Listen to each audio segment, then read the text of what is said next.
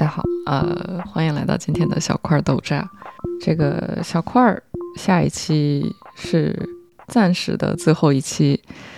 呃，所以我在想这个豆渣要要怎么办？我最近在想这个豆渣，我是不是也应该呃追随着小块儿的脚步也停下来？但是说实话，对我来讲，小块儿录的压力一直都不是很大，因为它只是一个十分钟的小小短板。呃，副刊，所以对我来讲，感觉就算是豆渣持续下去，也不会让我觉得很有压力。但是我觉得，就是特别让我觉得很不知所措的事情，就是这个小块怎么怎么到最后我都说要要结束了，怎么突然下载下载量开始往上走呢？我觉得。大家不能这么对我，你们是看这个这个烛光要熄灭了之前，这叫什么？呃，烛光回回光返照是吧？呃，不能不能这么忽悠我，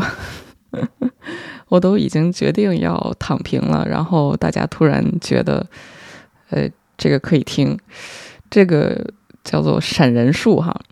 呃，我希望 这个这个不能时时跟随着我的脚步嘛，大家。一定要这个从后面踹我一脚，呃，但是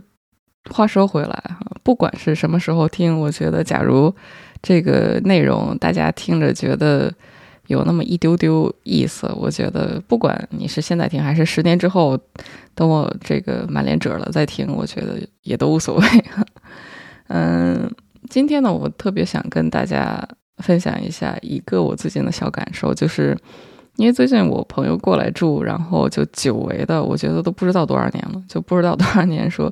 有有人类跟我在同一个空间共存很久，呃，所引发的我最近的一些想法，是因为作为一个自由职业工作者，有一个问题就是，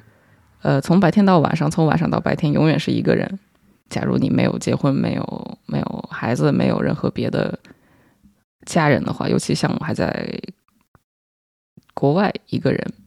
那对我来讲，一个人是很正常的状态。所以百分之八十的时候，其实我是挺挺习惯，并且有的时候是很享受一个人的状态的，并且我也知道我是一个很需要自己一个人呃的空间的人，但是有的时候又觉得就是完全一个人，我自己又受不了。所以就需要找到那个平衡点，我不太清楚大家是怎么平衡，就是呃一个人和和周围的人的这个关系的。嗯，我记得我原来听过一个说法，就是国外讲内内向的人和外向的人跟国内的这个讲法不太一样。国外讲，首先内向叫 introvert，外向叫 extrovert。然后关于 introvert，国外有一个。简单的定义吧，就是说，introvert 这种人呢，他是假如你跟太多的人接触之后，他的能量会被太多的人吸走，所以他就一天下来他就会筋疲力尽。但是 extrovert 的人，他假如是一天跟很多人接触，他会从别人身上吸取掉，呃，吸取到很多能量，所以他反而会更有能量、更精神、更更开心。这是国外他们觉得的，我也不太清楚这是个什么什么理论哈。但但是就是简单来讲，关于 introvert 和 extrovert，关于内向和外向的人会有这么一个简单的定义。我自己太清楚，我肯定是这个内向的人的这个定义。就是假如胡杨胡杨让我见一堆人，像国外典型的这种 party 什么的，我基本上后面需要两三天的时间，就是自己发呆。原来我有一次去到朋友家，然后这个朋友家里特别热闹，然后我在他家住了大概三四天的时间，然后他家每天就是来来往往，这个人就感觉像是一个 一个中心枢纽站一样，我也特别佩服他。呃，家里有各种各样的人哈，我到最后我真的有点受不了，就是觉得怎么这么多人，然后呃，我平常特别喜欢干的一件事情就是看着窗户外面的风景发呆。我自认为这是一个很浪漫的事情，没有，不是浪漫，但我自认为这是一个很正常的行为，就是看着窗户外面发呆。嗯，因为因为就是这个习惯从什么时候养成的？我觉得应该是从我原来抽烟的时候。我原来抽烟的时候是一个很很正常的理由，我可以在外面发呆。但是不抽烟了之后，戒了烟之后，我还是希望有一个机会能够发呆。但是没有烟了之后，就感觉像是没有了一个正经理由一样，你就觉得好像你没有烟站在那儿发呆，就像一个神经病一样。呃，但是我说实话，我又找不到另另另外的任何方式，所以我还是继续发呆。所以那一段时间，我在我朋友家，我也是正常的在朋友家的阳台上发呆。可是我后来听说，这个朋友他就觉得我很奇怪，就是他觉得这个人太吓人了。他说。他说：“这个你怎么能能就就发呆呢？因为他是一个很外向、很活泼的人，然后对他来讲，有一段时间跟任何东西都不发生任何联系，只不过是呆呆的坐在那儿，呃，或者是就站在那儿发呆，是一件就是很不能够理解的事情哈。呃，然后我就突然想起来。”大家我不太清楚有没有看过《火影忍者》。《火影忍者》里面我最喜欢的是那个那个人叫什么？西嘎马的鹿鹿丸，西嘎马的嗯，应该是叫鹿丸，就是那个最早变成中人的那个懒洋洋的影子忍者哈。嗯，我喜欢他最大原因之一也是因为他也喜欢发呆。不是因为他聪明或者是别的，主要是因为他喜欢发呆，他就喜欢看着天天上的云发呆。呃，我也喜欢看着天上的云发呆。嗯，这个时间对我来讲特别重要，也并不是说我发呆，我脑中有很多的事情我会去想，而是单纯的就是像是去把这个这个人的精力值重新攒回来一样。我觉得我很多时候是通过发呆来攒我的精力值，然后把这些精力值在适当的时候再挥挥霍掉，挥霍掉。但我想象得到，应该很多有耐心听小块的朋友，应该也是喜欢发呆的吧？我估计，因为。我觉得听小块就跟发呆是没有区别的。